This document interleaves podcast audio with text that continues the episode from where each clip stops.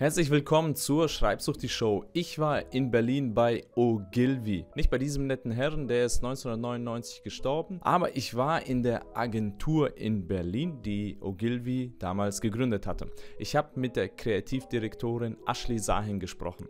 Und zwar habe ich sie gefragt, wie wird man eigentlich Copywriter in so einer großen Agentur? Außerdem habe ich sie gefragt, wie funktioniert es in so einer großen Agentur mit Ideenfindung und Projektentwicklung und ich habe sie gefragt, wie sie ganz persönlich ihre kreativen Marketingansätze findet. Und da hat sie uns drei Tipps gegeben, wie sie kreative Ideen findet. Also wenn du dich für Werbung interessierst, wenn du dein Marketing kreativer machen möchtest, dann ist diese Episode für dich. Außerdem, wenn du Copywriter bist oder Copywriter werden möchtest, dann ist diese Episode auch für dich, denn du wirst sehen, was große Agenturen von ihren Bewerbern erwarten. Und wer weiß, vielleicht bewirbst du dich ja irgendwann mal bei Ogilvy in Berlin oder Düsseldorf. Und ich wünsche dir viel Spaß bei dieser Episode. Mir hat es sehr viel Spaß gemacht, mal hinter die Kulissen zu gucken einer großen internationalen Agentur. Viel Spaß mit der Schreibsucht die Show.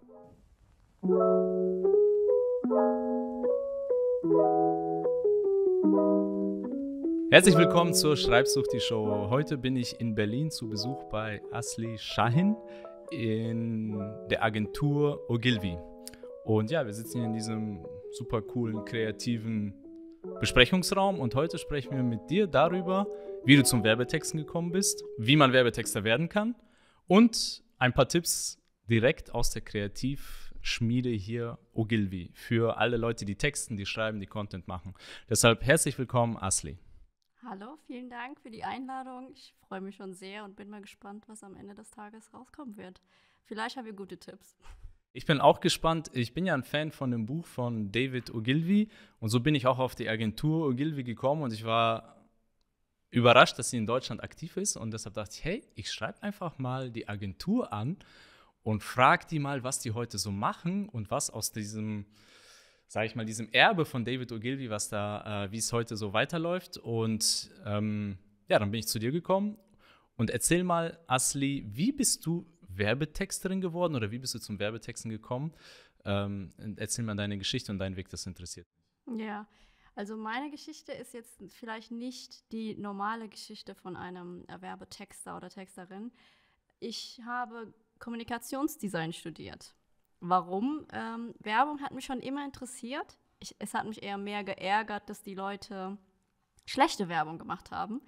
Aber ich war eher so in dieser Manga-Welt, habe viel gezeichnet, mir Geschichten ausgedacht und dachte mir so, okay, was könnte, weil das hätte ich als Job nicht machen können, meine Eltern waren dagegen. Und dann habe ich mir geguckt, Kommunikationsdesign, hey, da ist viel Design, Fotografie, da war auch Konzept drin, Texten und sowas, also alles durchmixt. Und dann bin ich ähm, hin und äh, da gab es eine Aufnahme. Ähm, als ich dann dort angefangen habe, dachte ich, ich werde Designerin, weil das ist so, ich habe gezeichnet, ich liebe Design. Und dann ähm, hatten wir äh, Konzeption, hieß es. Und da war ein Professor Dr. Schwarz. Ich weiß nicht, ob er äh, uns jetzt hört, aber falls, äh, dann grüße ihn mal, weil. Ähm, Grüße ich, an Herrn Dr. Schwarz. der ist wahrscheinlich auf Mallorca und jagt seine Hühner. I don't know.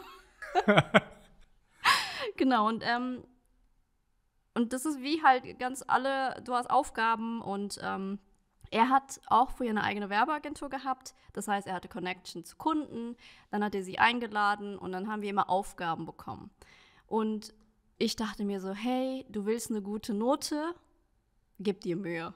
Aber dann kam er irgendwann eines Tages auf mich zu und meinte, du bist konzeptionell sehr, sehr gut, äh, mach das. Und ich habe so, nee, ich lese nicht so gerne Bücher.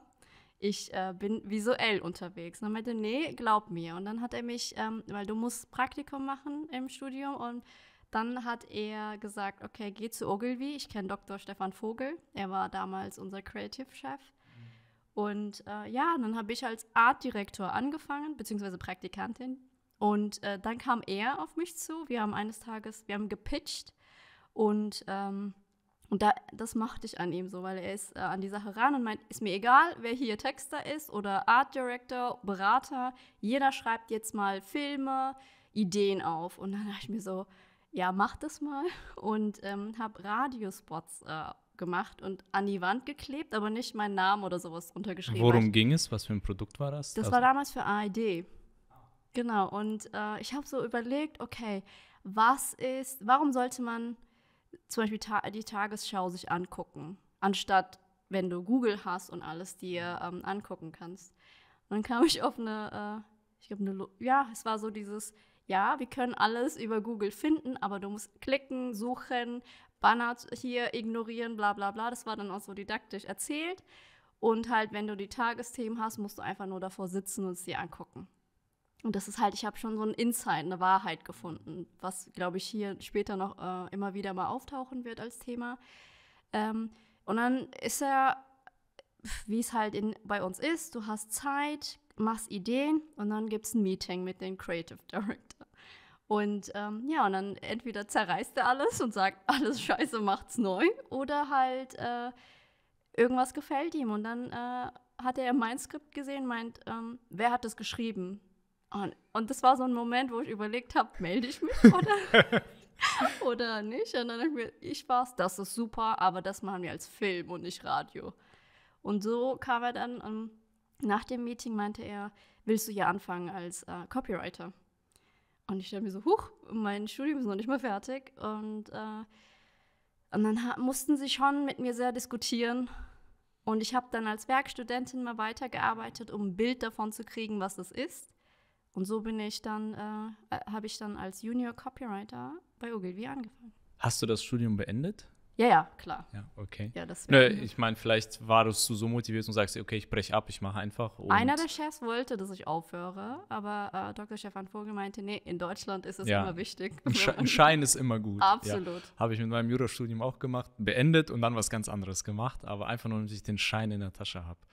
Und dann hast du als Junior Copywriterin angefangen hier bei Ogilvy. Und was waren so deine ersten Projekte? Was hat dir am meisten Spaß gemacht? Also so, wo du sagst, boah, das war super kreativ, das hat äh, eingeschlagen, das war ein cooles Projekt. Das, Kannst du was erzählen? Ja, das war, äh, ja genau, das war auch in Zusammenarbeit mit Dr. Stefan Vogel. Da war ich auch, ich glaube, Werkstudentin oder Praktikantin, ich weiß es nicht mehr. Das war so eine Übernachtaktion. Ähm, das war die Zeit, weißt du noch, ähm, was Neckermann ist? Neckermann. Neckermann, ah, Neckermann, ja, ja das genau. so, war das nicht dieser Katalog? Ja, so? ja, ja, genau. Und die haben Insolvenz angemeldet und irgendwie hatten die aber extrem viele Produkte, die sie loswerden wollten oder mussten, beziehungsweise. Und dann kam ein Berater äh, rein und so, okay, wir müssen da etwas machen. Und äh, es war, glaube ich, schon 18 Uhr oder sowas. Äh, eigentlich war ich ich wollte nach Hause und dann kam Dr. Stefan Vogel und meint, hey, wir müssen ähm, ganz schnell etwas fertig machen, eine Idee für die entwickeln und damit morgen raus. Und äh, ja, und dann am Ende haben wir sehr, sehr, sehr lustige Headlines geschrieben, die dann ähm, nächsten Tag nicht nur bei Neckermann dann online waren, sondern überall in den Zeitschriften, weil äh, Zeitschriften waren, weil äh, wir haben dann mit der Insolvenz ein bisschen gespielt. Ich hoffe, ich kriege die Zeile noch hin, aber so, Neckermann ist pleite, so what? Weil ihr wollt ja nicht unser Geld, sondern unsere Produkte. Und das war dann halt überall so, hey, Ga Galgenhumor und mhm. ähm, genau. Und damit waren wir nicht nur erfolgreich, sondern äh, auch zum Beispiel in Kannlöwen haben wir damit gewonnen. Es war ähm, das war dann, wo ich gedacht habe, hey, das ist vielleicht gar nicht so falsch, was ich hier mache. Ist aber ein heißes Eisen, ne, wenn man so mit Insolvenzen spielt und so Wortspiele daraus macht irgendwie. Ne? Also, aber gerade da steckt ja viel Potenzial. Ähm, hast du dir auch mal irgendwo so ein Projekt gehabt, wo ihr euch dann so die Finger ein bisschen verbrannt habt, wo du gemerkt hast, oh, wir sind ein Risiko eingegangen, hat nicht ganz so funktioniert?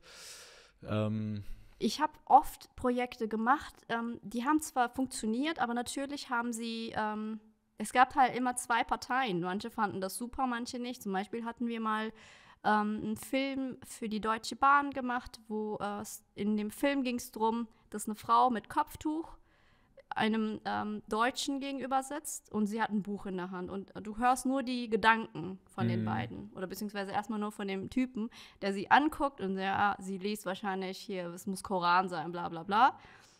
Und dann überlegt er halt selber, dann äh, spricht er laut, weil er gerade eigentlich für sein Medizinstudium etwas lernt und merkt nicht, dass er das, was er sich gerade fragt, laut ausspricht Und sie antwortet ihm, legt das Buch sozusagen auf den Tisch und das ist dann auch, also sie studiert auch Medizin. Und das war dann, kam sehr gut an, aber auch die Hälfte der Leute sind, ich weiß nicht mehr, wogegen sie waren, aber das war halt wirklich. Äh ich sage immer, dass äh, der Zentralrat der Empörten war empört. Ne, das sind die Menschen, du weißt nicht genau warum, aber irgendjemand war empört, weil der Zentrale der Empörten ist nun mal immer empört. Ne? Genau. Das gehört irgendwie dazu. Ne? Ja, absolut. Oder wir haben mal den Edeka-Opa geklaut und haben ihn in die Bahn gesetzt und haben geschrieben, hey, lieber Opa, warte nicht, bis deine Familie dich besuchen, sondern fahr selber Ach, hin. Fahr selber. Und das war auch so, äh, Hälfte der Leute fanden es genial, die Hälfte hat gemeint, äh, Kopie und ja. keine Ahnung. Also, ja, aber ich finde es gut, das ist ja Trittbrettfahren. Also man nimmt ja schon was, was alle kennen, man muss ja die Unterhaltung, die im Kopf des Zuhörers da ist, fortführen. Absolut. Ja, ist ja so eine Regel, die ich gelernt habe in der Werbung. Ne? Jeder hat ja so Gedanken, irgendwas im Kopf und wenn du das fortführst, hört er dir auch zu. Genau. Das heißt, du musst nicht komplett was komplett Neues erfinden, sondern das, was die Leute sowieso schon im Kopf schwirrt. Und dieser Edeka Oper, der ist ja super bekannt. Ne? War das der gleiche Schauspieler? Wir haben ihn äh, mit per Photoshop. Wir haben ihn ausgeschnitten und reingesetzt. Also es sah auch schon sehr gefotoshoppt aus, ah, okay. aber das sollte ja auch so einen hm, Charme extra, ne? haben. Ne? Mhm. Und es war halt, wenn du dann ähm, ich glaube, innerhalb von drei Stunden dann, wenn die Bildzeitung das ganz groß irgendwie auf der Seite hat, denkst du dir so, oh ja. Nein, hat eingeschlagen, ne? Hat eingeschlagen. Super. Also, das ist eine gute Idee. Und ähm, du bist jetzt Kreativdirektorin. Genau. Äh, seit ungefähr zehn Jahren dabei, hast du gesagt, genau. jetzt insgesamt in dem Geschäft. Ähm, und du äh, stellst jetzt auch Leute ein, bist für ein Team verantwortlich. Wie viel, wie groß ist das Team etwa? Oh, wir sind schon äh, 30 Leute. Wir sind vier Kreativdirektorinnen und Direktoren ähm, und teilen das so ein bisschen untereinander. Die, äh, weil ich meine, ein Kreativdirektor kann irgendwie nicht 100 Jobs auf einmal machen. Und äh, unter uns, also als Team, haben wir sechs Teams, die dann für uns arbeiten, so gesehen. Ja, aber du schreibst immer noch selbst Headlines und so Konzepte oder so? Ich sollte es nicht machen. Aber äh, ich glaube, ich bin auch nicht damit allein. Manchmal ähm, kriegen vielleicht die, kriegen die Teams das nicht so hin, was du im Kopf vielleicht hattest. Manchmal Zeit, aus Zeitgründen. Und manchmal willst du das einfach, weil die Themen so spannend sind. Denkst du dir, weißt du was, ich setze mich jetzt auch eine Stunde hin und fantasiere mal hier. Ich will auch was schreiben. Ja, genau. Ja, das ist so, diese Texterkrankheit ist auch schön, wenn der eigene Name drunter steht, wenn man was gemacht hat. Das war etwas, was für mich immer sehr wichtig war, dass mein Name drunter steht, wenn ich was geschrieben habe. Ich habe auch Werbungen geschrieben, Marketingmaterial, Pressemitteilungen, teilweise auch Gastartikel als Ghostwriter für CEOs, die das dann eingereicht haben bei einer Zeitung. Dann wurde es veröffentlicht als Fachartikel. Aber eigentlich habe ich das geschrieben und das war so irgendwie cool. Ne? Es wird bezahlt, aber richtig Spaß macht es, wenn es was Eigenes ist, wenn der eigene Name drunter steht. Und wenn es dann veröffentlicht wird, ich darf jetzt nicht rumlaufen und sagen, hey, das ist mein Text eigentlich. Darf ich ja nicht. Das ist ja von diesem CEO sozusagen. Aber, ne, aber ich mag es, wenn man dann sagen kann, hey, das ist mein Text. Ne? Das ist halt so mm. schon was Schönes. Äh, deshalb bin ich halt auch Texter geworden. Also du koordinierst jetzt Leute und äh, du führst auch Vorstellungsgespräche, das heißt, du stellst auch Leute ein. Und da war meine Frage, es interessiert mich, worauf achtest du, wenn ihr Leute einstellt? Also was für Eigenschaften müssen die mitbringen, dass du sagst, so wie dir damals gesagt wurde, hey, möchtest du bei uns anfangen? Ne? Also dass du sofort sagst, hey, das ist jemand, den möchten wir in unserem Team haben. Was, auf was schaut ihr da? Also natürlich gucken wir uns erstmal ein Portfolio an von den Leuten. Ein Portfolio ist ähm, ja eine Mappe, wo du deine besten Arbeiten ähm, sammelst und zeigst einfach, was du drauf hast. Da guckst du halt. Kann er schreiben, kann er Headline schreiben, kann er irgendwie, hat er Ideen. Das ist nochmal das Erste, das macht jeder. Weil was danach kommt, ist so ein bisschen auch jetzt von äh, Personen unabhängig. Was ich dann mache, ist, ähm, du lädst die Leute ein und manchmal sagen wir, die Mappe hat mich nicht hundertprozentig überzeugt, aber vielleicht ist da irgendwas, was mich neugierig gemacht hat. Äh, und deswegen rede ich fast wirklich mit allen Bewerbern, um einfach zu sehen, ist da etwas, ähm, weiß diese Person selber es noch nicht. Ähm, vielleicht ist es ein Diamant, was man noch schleifen muss. Ich meine, bei mir war es ja auch so. Ich hätte mich ja nie beworben, weil ich hätte nicht gedacht, dass das in mir ist. Ähm, dann gucke ich, auf was sie achten, wie sie selber arbeiten. Aber für mich ist ähm, auch wichtig und fast eigentlich 50-50, passt der ins Team. Weil äh, der Job ist stressig, der macht super viel Spaß, aber der ist auch stressig und äh, da musst du als Team immer zusammenarbeiten und da ist es wichtig, dass man, ich mag es nicht so gerne mit Egos zu arbeiten, weil es ist, äh, weil es ist halt, natürlich ist es schwer, du eine Idee zu entwickeln, ist ja wie ein Baby zu, zu machen. Ne? Und dann präsentierst du es jemandem, zeigst du es und dann sagt er, ist das hässlich. Mhm. Und das ist schon irgendwie intim. Tut weh, ne? Tut weh, genau. Es ist halt, und das hat damit nichts zu tun, ob jemand schlecht ist oder gut ist, aber die meisten Meetings, die ersten Ideen sind halt nicht die besten. Manchmal sitzt die erste Idee, das gibt's auch. Ähm, und dann musst du da halt sitzen und sagen, hey, guck mal, ähm, geh doch diese Richtung, weil das ist es nicht. Und dann, wenn du zum Beispiel jemanden hast, der nicht in das Team passt und voll da gar nicht damit umgehen kann, dann äh, überlegst du dir das, okay. Also wenn er nicht kritikfähig ist, also wenn zum Beispiel sein Vorschlag abgelehnt wird und er nimmt das persönlich und sagt er hier. Ne, zum Beispiel, genau, genau. Es gibt Leute, die aber sagen, ich will genau so jemanden. Also deswegen meine ich ja, das ist dann, hat dann auch etwas immer mit einem selber zu tun. Wie findest du raus, ob der ins Team passt oder er oder sie? Ja, du musst einfach Fragen stellen, was nicht nur was mit der Arbeit zu tun hat, sondern ich äh, sag kurz ähm, oder ich lasse die Leute erzählen, was sie so gemacht haben. Die Arbeiten habe ich ja meistens schon gesehen.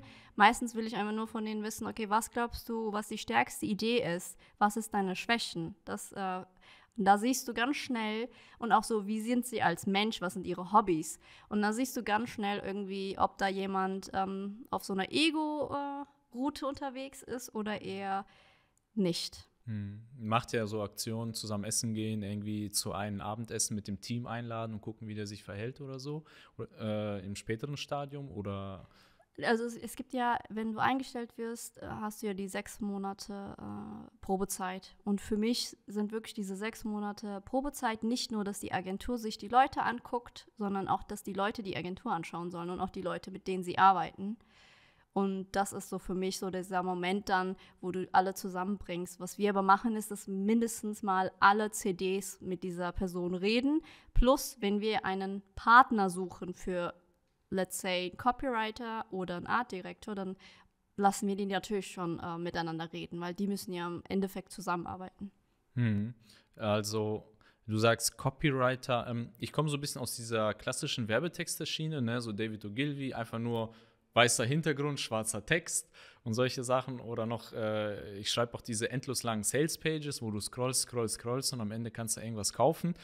Ähm, bei euch ist das ja ein bisschen was anderes. Ihr macht ja auch Plakate und diese ganzen äh, Sachen. Also, was ist für dich Copywriting eigentlich? Ja, das ist, äh, das ist das, was ich ja, als ich noch Studentin war und man mir gesagt hat, äh, werde Copywriter, Texterin, dachte ich, das sind einfach Headlines schreiben oder diese Long Copies. Und das dachte ich mir, nee, das kann, will ich nicht. Also, sonst hätte ich ja ein Buch geschrieben, würde mir das Spaß machen. Copywriting ist wirklich. Ähm, Natürlich musst du schreiben können, aber eine gute Headline zum Beispiel hat auch eine Idee. Also sie ist einfach nicht gut geschrieben. Wenn sie nur gut geschrieben ist, dann ist sie leer. Aber die besten Headlines da draußen haben irgendeine Idee. Und ähm, das ist es so. Na, die Suche nach Ideen und die auf äh, ein Blatt Papier zu bringen, das ist ein Copywriter. Die war, eine Idee ist meistens ähm, eine gute Idee, basiert auf äh, Beobachtungen, die, wir nennen es Insights oder Wahrheiten. Mhm. Wie, wie kommt ihr auf diese Insights, auf diese Beobachtung? Setzt du dich einfach hin, schaust aus dem Fenster oder wie macht ihr das? Habt ihr da irgendein System, irgendeine Marktanalyse oder was macht ihr da? Oder äh, einfach nur Inkubation, also einfach schauen, was passiert und was dann rauskommt? Ja, das ist auch, glaube ich, so personenabhängig. Ähm, früher hat man ja man liest in Büchern, ja, dann habe ich äh, eine Flasche erstmal Rotwein ähm, weggehauen und dann habe ich mich hingelegt und habe erstmal geschlafen. fair enough, äh, gab es auch. Mm, ich kann jetzt erzählen, wie wir es machen. Meistens, wenn du gebrieft wirst, also einen Auftrag vom Kunden kriegst, er möchte jetzt ein Produkt verkaufen, setzt sich erstmal die Strategie hin, guckt sich so an, okay, was machen die anderen, was beschäftigt die Menschen. Und dann kriegst du so Ansätze, die dir als Kreativer helfen sollen. Ähm, aber meistens orientiert man sich an denen, aber ein Kreativer ist halt dann doch so nicht schlecht egoistisch, sondern er hat so diese komische Welt und da fängt er an zu suchen. Mm, du liest viel Artikel. Du äh, hörst dir an, worüber reden da draußen die Leute. Du hinterfragst dich selbst, was mache ich in so einer Situation? Ähm, ich schaue mir sehr, sehr gerne äh, Memes an, weil für mich sind Memes Wahrheiten, die Menschen sowieso schon herausgefunden haben. Und ähm, ich lache über die, ich liebe sie, ich like sie, aber ähm, sie sitzen meistens in meinem Kopf. Und wenn ich dann eine Aufgabenstellung sehe, was dazu passt, denke ich mir, ach, warte mal, das ist die Wahrheit. Und wie kann ich diese Wahrheit jetzt äh, in eine interessante Geschichte, Idee übersetzen? Ja, ist interessant. Also, das mit den Memes ist ein guter Ansatz, muss ich mir auch mal anschauen. Ich bin auch ein Fan von Memes, weil sie ja, Menschen lachen ja darüber, weil sie sich irgendwie entweder darin wiedererkennen oder so dieser Gedanke, ah ja, stimmt, stimmt.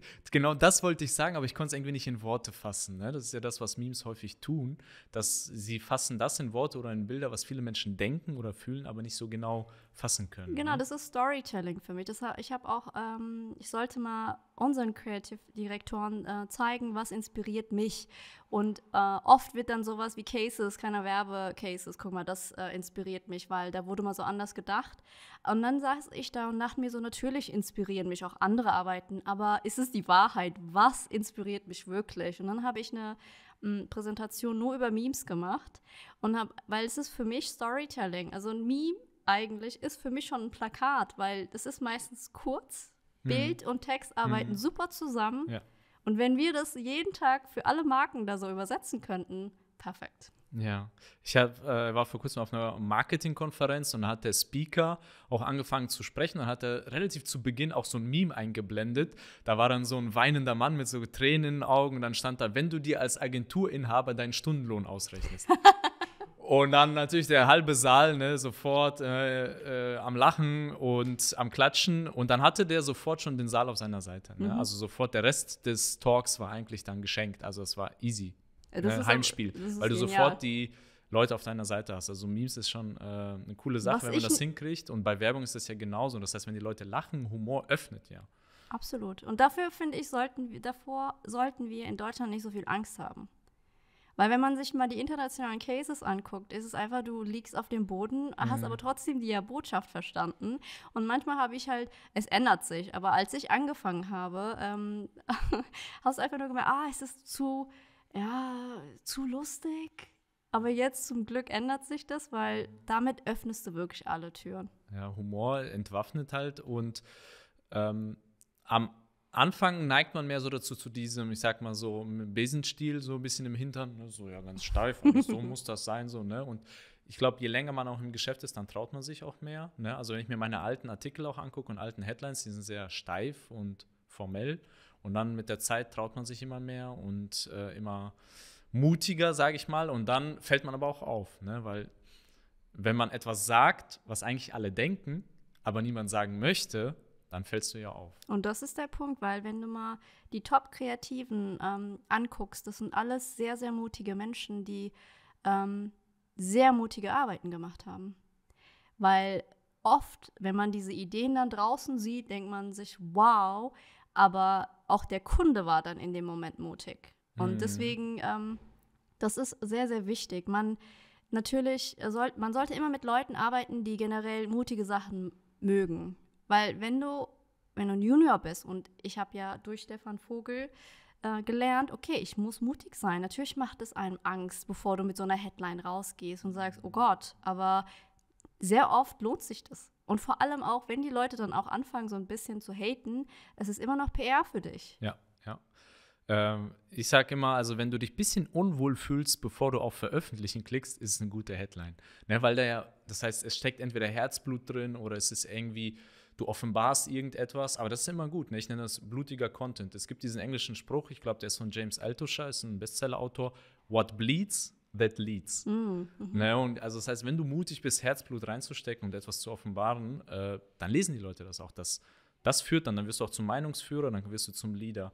Ja, interessant. Also Mut, äh, mutige Kunden, auch sehr interessant, äh, habe ich auch gemerkt, dass wenn der Kunde aber alles streicht und alles blockt, macht es auch keinen Spaß mehr. Und dann kann die Agentur so mutig und kreativ sein, wie sie will, wenn der Kunde dann nichts mehr macht. Ähm, zum Thema Mut. Wir haben vorhin mit dir auch drüber gesprochen, Nachwuchs. Hast du das Gefühl, da fehlt der Mut bei dem Nachwuchs, um sich zu bewerben, um in die Werbebranche zu gehen? Ähm, wie ist das bei euch jetzt mit Nachwuchs?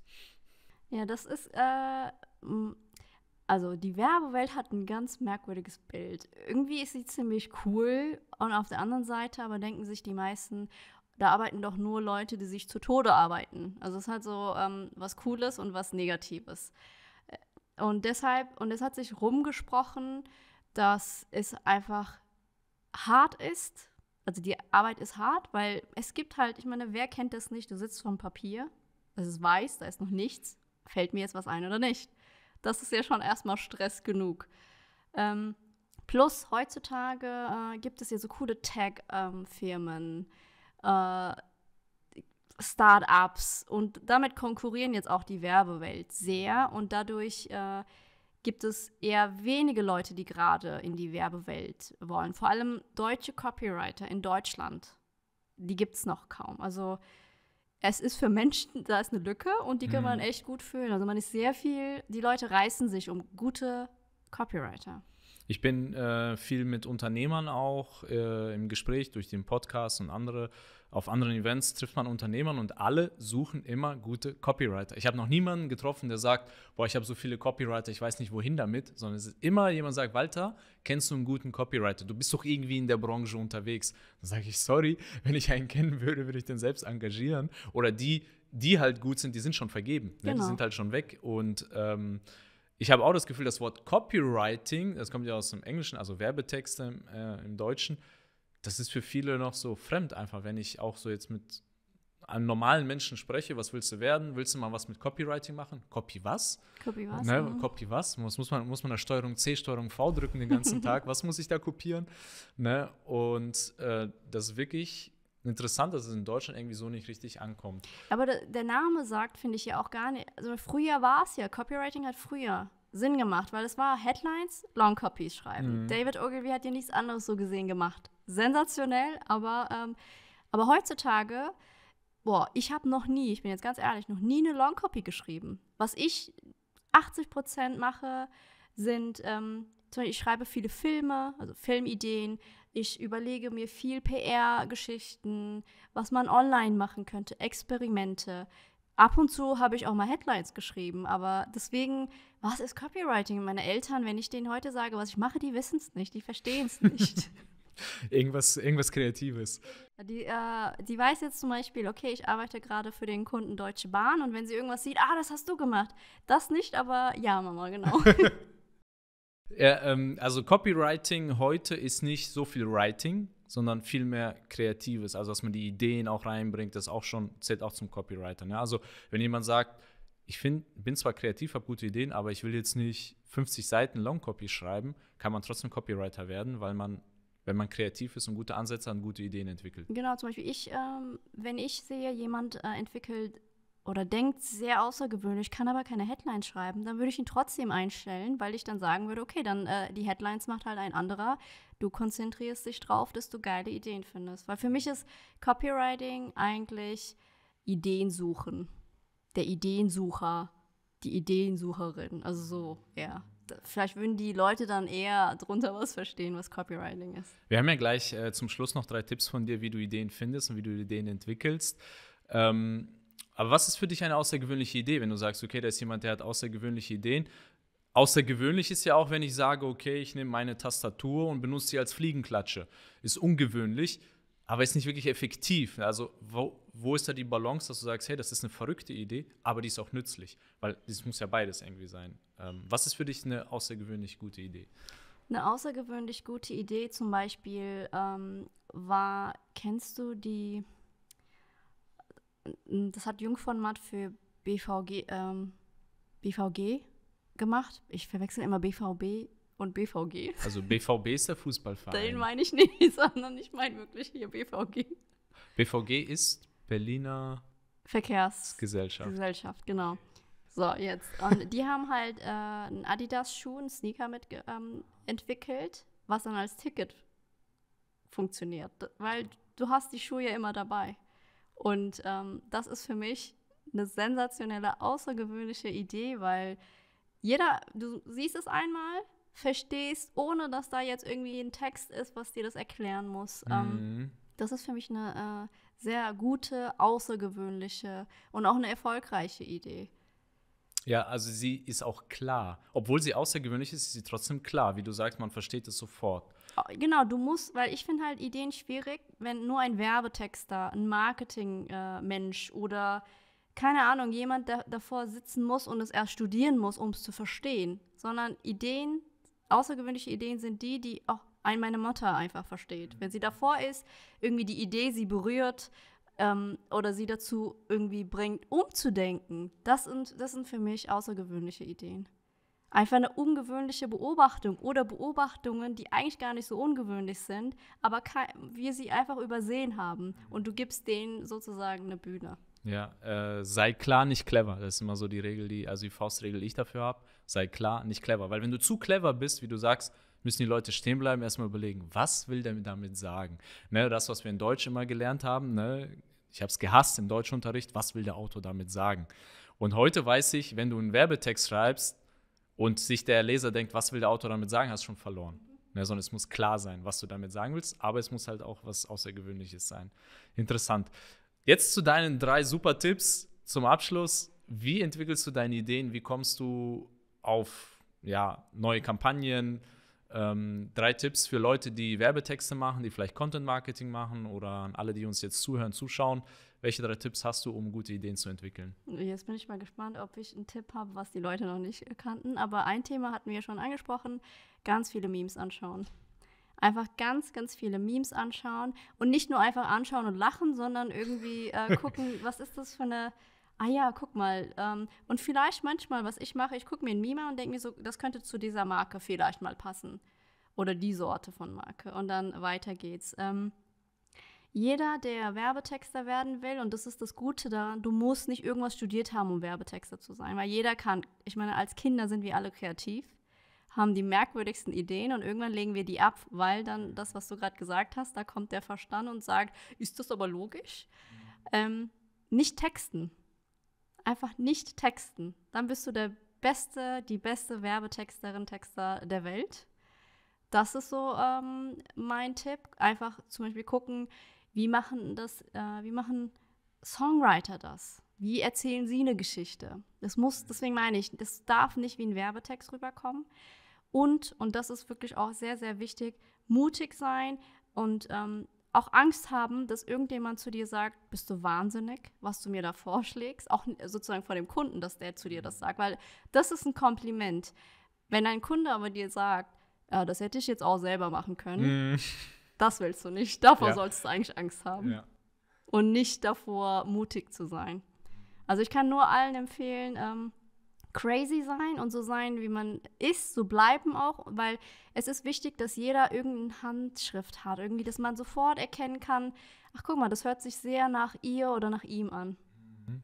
Das ist auch ein Kompliment, wenn Leute das wiedererkennen. Das genau. heißt, du find, findest so langsam deine Stimme. Ich nenne es Schreibstimme, also bei Autoren merkt man das. Ne, äh, da, ohne dass man nach unten scrollen muss, um zu sehen, von wem ist der Text, spürt man, von wem das ist. Ne? Genau. Wie bei einem Song spürt man auch, an der Stimme, an der Musik, von wem der Song ist. Mutig sein, verrückt sein, aber nicht so verrückt, dass die Leute dich nicht verstehen, sondern verrückt, aber klar. Ne? Und das ist, glaube ich, die Kunst, ne? dass man diese Mischung findet. Ich bin mutig, ich bin wahnsinnig, ich nehme etwas, was noch nie jemand gemacht hat. Ne? Wir schneiden den Oper von Edeka aus, kleben das in die Deutsche Bahn rein. Aber die Leute verstehen es sofort. Ne? Es ist irgendwie verrückt, aber sofort klar. Und ich glaube, das ist äh, diese wunderbare Mischung. Also Memes angucken, äh, das zweite war nicht unbedingt wie ein Texter denken, sondern mehr von anderen Songs, Filme. Oder Designern, sehr, sehr gut. Also auch Te Designer können oft sehr gut texten. Ich hatte mal einen Kunden, der war Handwerker, der hat äh, Sanitär gemacht. Und dann wollte der, dass ich für ihn die Texte schreibe. Und dann hat er mir seine Texte rübergeschickt. Und dann habe ich gesagt, ganz ehrlich, die sind gut, die Texte. Mhm. Ne? Und er hatte da den Spruch, ne, wenn die Nase läuft und der Pipi friert, dann hat der Falsche die Heizung repariert. und dann habe ich gesagt, lassen Sie das so stehen. Also wozu brauchen Sie mich dann noch? Ne? Der Spruch ist super. Ne? Und zuletzt, dritter Punkt, mutig sein. Genau. Ne? Und vor allem, wenn man Kunden hat, denen auch mal was Verrücktes vorschlagen. Ich, no. Genau, ich sage immer einfach das Kind in einem einfach weiterleben lassen.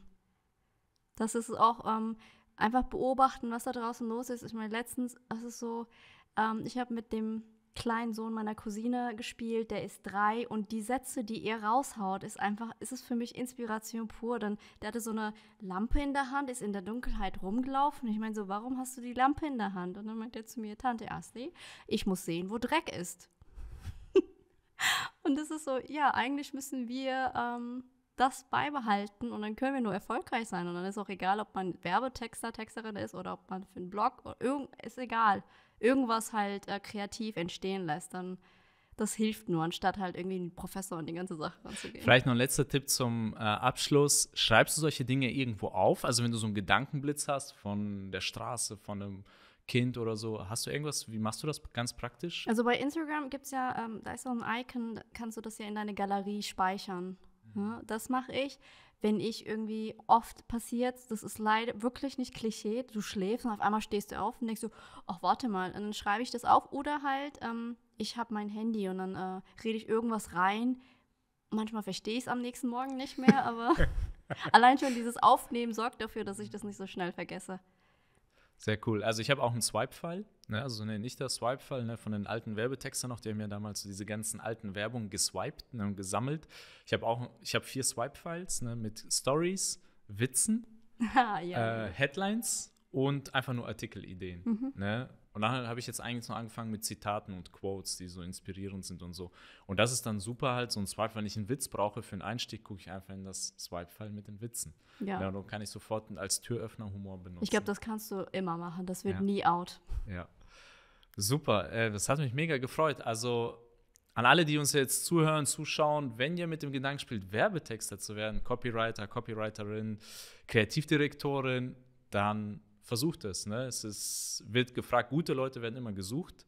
Auch das, was ich immer höre, ne? kreative, gute Leute werden immer gesucht. Und vielleicht wollt ihr auch zu Ogilvy kommen. Ne? Schaut auf ogilvy.de vorbei, schaut euch die Agentur an. Ne? Vielleicht auch landet ihr beim Team, im Team von Asli. Ja, fragt nach mir und dann haben wir auf jeden Fall ein äh, lustiges Gespräch. Ja, und ja, ich habe eine Menge gelernt, hat mich sehr gefreut und ich sage danke für das Interview, Asli. Mich auch. Vielen lieben Dank. Hat sehr viel Spaß gemacht und ich hoffe, hier und da haben die Leute was mitnehmen können.